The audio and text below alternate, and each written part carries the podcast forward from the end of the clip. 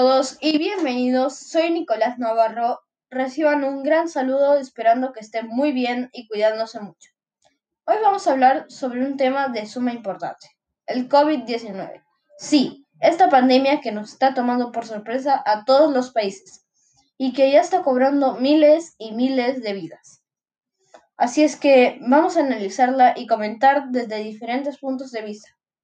Empecemos.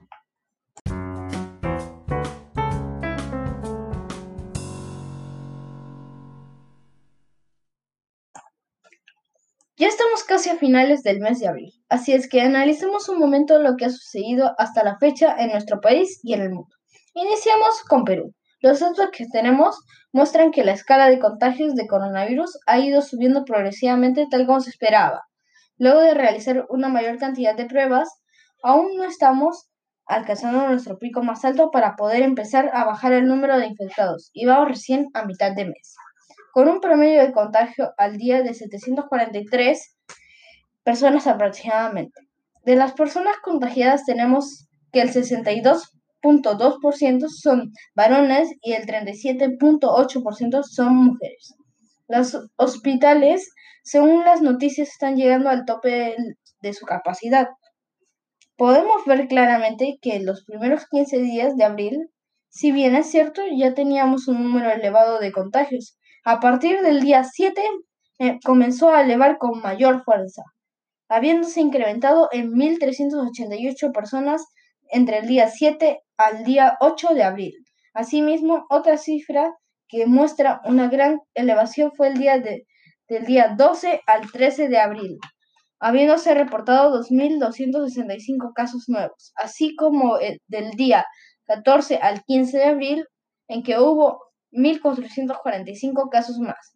Finalmente, el mayor crecimiento se observó entre el día 7 al día 12 de abril, subiendo 4.565 casos confirmados. Con respecto al mundo, los datos son realmente alarmantes. Podemos analizar que hasta inicios de abril el país que más fallecimientos ha tenido es Italia, seguido de España y Estados Unidos. Estos tres países han sido golpeados duramente, en su mayoría por la falta de acciones a tiempo para detener este virus, y la cifra ha seguido subiendo. Lo siguen Francia, China e Irán, países que al 3 de abril alcanzaron un promedio de 4.000 muertes. Por último tenemos a Reino Unido, Países Bajos y Alemania, que, aunque muestran una cantidad menor, de muertes aún están en el top de países más afectados. Sabemos, que las medidas y prevenciones tomadas han sido importantes, aunque no todas a tiempo.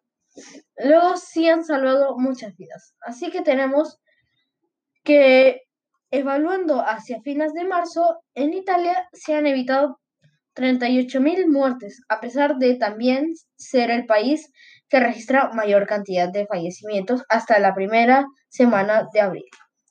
Lo sigue España con un número también importante, luego Francia. Bélgica y Alemania cuentan con un número similar de personas que se han podido recuperar de esta pandemia. Finalmente, el Reino Unido sigue haciendo lo imposible para incrementar esa cifra. Ya van 370 personas que han podido salir de esta etapa crítica. Si volvemos a nuestro país, es importante mencionar cómo está segmentado el nivel de contagio del COVID-19 tenemos que el 6% corresponde a personas mayores de 70 años, el 7% son personas de 0 a 17 años y vamos subiendo, con el 13% a los rangos de 50 a 59 años, al igual que 60 a 70 años.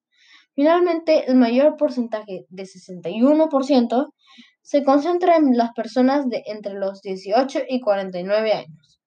Así vemos cuán importante es analizar todo lo que sucede en esta pandemia, tanto en nuestro país como en el mundo, los cambios que hay en cualquier situación, analizar y determinar la tendencia y poder ver cómo se está desarrollando todos estos casos. Importante también ver a nivel mundial los contagios, fallecimientos, recuperaciones, etc y qué acciones se han tomado para poder recuperarnos. Esto nos genera conciencia, aunque no en todas las personas cuando visualizamos los números altísimos, ya sea de muertes o contagios, y nos hace tomar mayores prevenciones para evitar enfermarnos. Amigos, todas estas cifras nos afectan directamente, ya que hasta que entendamos que nuestras acciones son las que determinan el nivel de contagio, no vamos a poder salir de esta cuarentena. Y esto nos afecta definitivamente a la restitución de nuestro derecho al libre, al libre tránsito. Asimismo, nos hace responsables de mantener nuestra salud y la de las otras personas, manteniendo la higiénico, higiene y cuidados que tanto se nos ha recomendado.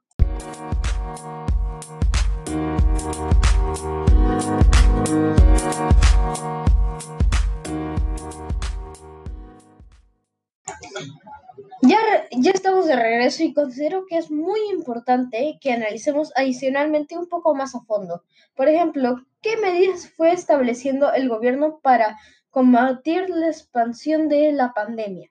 Según lo que hemos visto, el presidente desde un inicio comenzó a darnos consejos que luego se ya se convirtieron en órdenes precisas para preservar nuestra salud.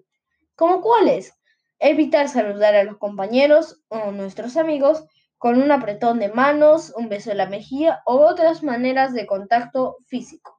Quedarnos en casa y salir solo cuando sea necesario, que luego se convirtió en el toque de queda de 6 pm a 5 am, porque la gente no entiende lo que es quedarse en casa por voluntad propia y responsable. Cubrirnos la nariz y boca con el antebrazo o pañuelo desechable al toser o estornudar y botar los pañuelos en un tacho cerrado. A todo esto, ¿cuál es la respuesta de la población? Lamentablemente no muy obediente que digamos, ya que una gran cantidad de personas está incumpliendo estas y muchas más reglas, poniendo en grave riesgo a las personas que las rodean, sin contar a los militares y policías que están patrullando nuestras calles e injustamente se ven contagiados por estos irresponsables. Lo que nos lleva a preguntarnos, ¿qué evidencias existen respecto al cumplimiento de nuestros deberes? Como mencionamos anteriormente, hay mucha evidencia del incumplimiento de nuestros deberes. Personas saliendo luego del toque de queda, otros paseando sus perros innecesariamente, aglomeraciones en los mercados, y respetando la distancia prudente, etc. Esto nos ha hecho que la cuarentena no se pueda levantar aún y que se tengan que tomar medidas cada vez más drásticas con las personas que simplemente no quieren obedecer. Y para ver si esto nos hace tomar conciencia, ya son 40.000 detenidos desde el inicio de esta restricción en nuestro país. Sí, señores, detenidos por incumplir con sus deberes. Increíble. Por otro lado, tenemos un gran grupo de personas y familias que sí cumplen con las normas e indicaciones brindadas por el gobierno y personal médico. Personas que son solidarias y que se han privado responsablemente de su libertad para poder hacer que volvamos a la normalidad lo más pronto posible. ¿Cómo? Fácil, saliendo solo para lo más estrictamente necesario y cumpliendo con llevar su mascarilla. Como vemos amigos, las acciones del gobierno han sido acertadas y considero que se dieron a tiempo. Incluso, nuestro país ha sido reconocido y destacado por la rapidez con que se actuó. Aún así, al no respetar como ya hemos visto, nuestros deberes ha hecho que nos coloquemos en el puesto 17 en el ranking mundial de contagios. Esto me preocupa e inquieta mucho porque si seguimos así, subiremos más en este ranking y nuestro aislamiento social va a tener que extenderse. Sé que juntos lo podemos lograr, solo debemos de dejar de lado los egoísmos, queriendo siempre ser lo que deseamos, sin pensar en los demás ni en las consecuencias de nuestros actos. Ya volvemos.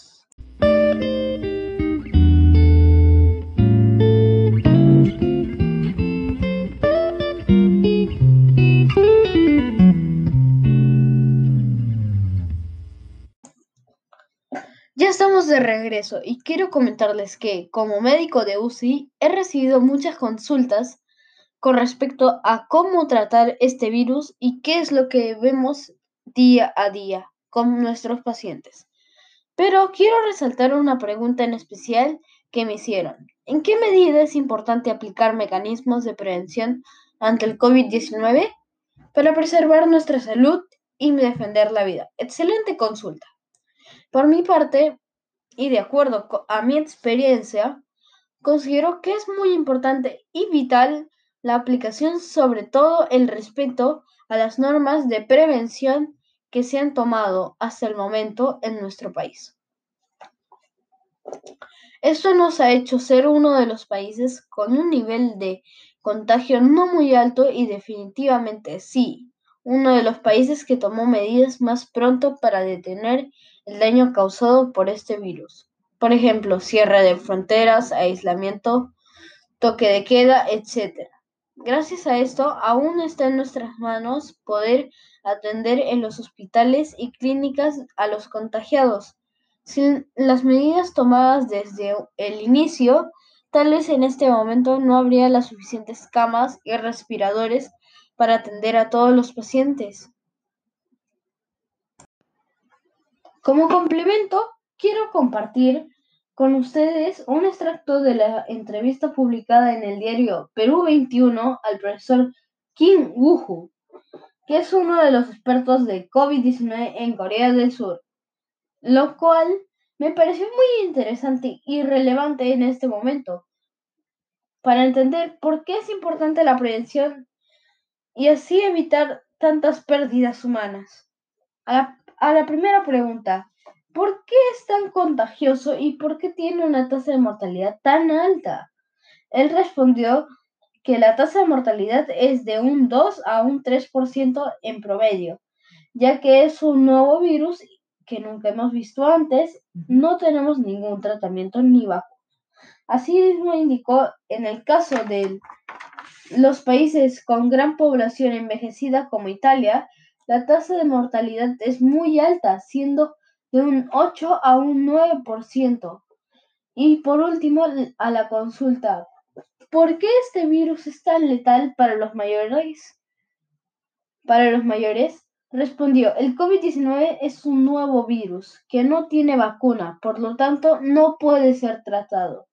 Lo único que puede luchar contra el virus es tu sistema inmunológico. Para los que están entre la adolescencia y los 40 años, podrán solo tener síntomas similares a los de un resfriado leve durante una o dos semanas y luego recuperarse. Como vemos, es muy importante cuidarnos aunque no tengamos los síntomas para poder evitar las tasas de mortalidad que mencionó el experto. Tengamos en cuenta que ya se ha comprobado que podríamos ser portadores pasivos de este virus y contagiar a muchas más personas. Por esto debemos estar siempre alerta. La OMS en su página web q.int, que les recomiendo visitar, nos brinda algunas medidas de prevención que ya hemos mencionado muchas veces, pero que siempre es bueno recordar. Lávate las manos correctamente durante 20 segundos con agua y con jabón. Cúbrete la nariz y boca con el antebrazo o pañuelo desechable al toser o estornudar, bota el pañuelo a un tacho cerrado. Evita tocarte la cara, ojos, nariz y boca con las manos sin lavar previamente. Evita saludar a tus compañeros con un apretón de manos, un beso en la mejilla u otras formas de contacto físico. Si trabajas en contacto con público, en general mantén una distancia mínima de un metro. Mantén tu ambiente de trabajo o casa ventilado y desinfectado. Solo la prevención podrá ayudar a salvarnos de este virus. Ya volvemos.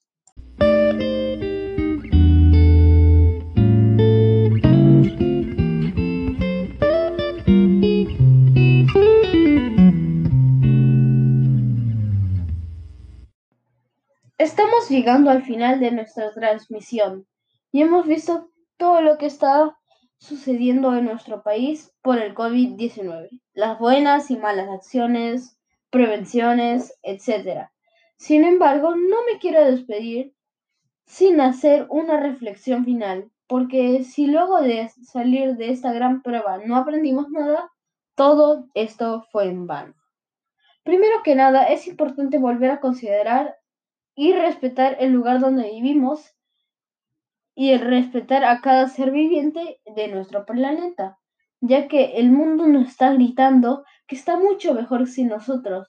Ahora que estamos en cuarentena, solo basta ver que hay cielos más azules y animales que han vuelto a vivir en paz. Pero el cambio debe venir desde adentro y de cada uno de nosotros. Debemos de hacer una transformación personal. Ya lo dice en el artículo 212 de la Carta Laudato Si del Papa Francisco. Solo a partir del cultivo de sólidas virtudes es posible la donación de sí en un compromiso ecológico. ¿Qué podemos hacer? Lo más importante sería preservar el medio ambiente, que hoy se muestra mucho mejor, ya lo dijo nuestro Papa Francisco. Cualquier daño al ambiente es un daño a la humanidad.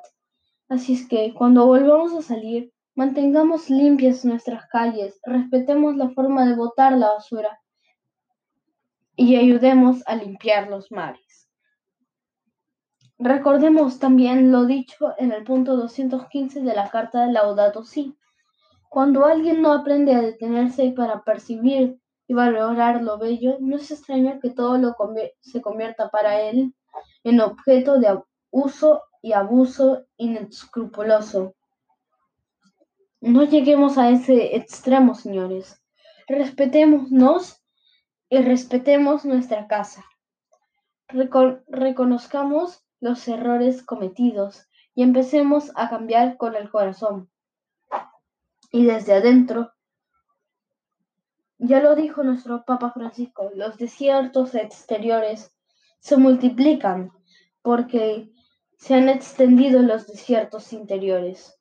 Por esto, seamos más empáticos con las personas más necesitadas con esta pandemia se ha visto mucha ayuda social para poder alimentar a los más pobres.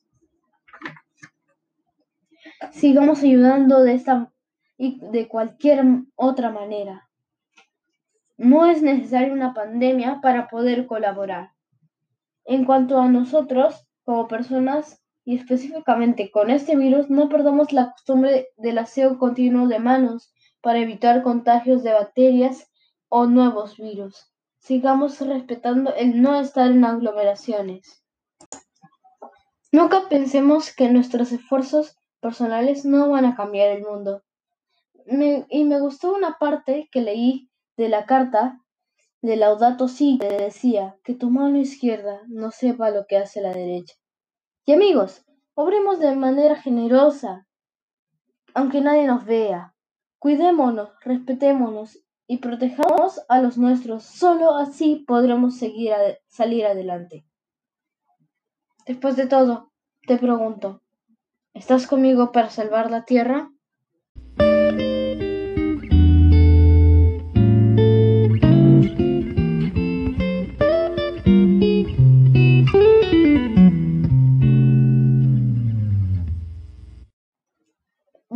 Eso ha sido todo por hoy. Gracias por escucharnos. Esperamos haber sido de gran ayuda y haber contribuido un poco para lograr tu empatía con cada persona y con el planeta. No lo olvides, quédate en casa.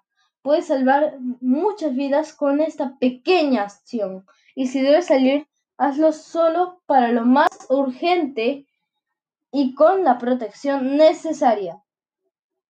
Nos vemos pronto.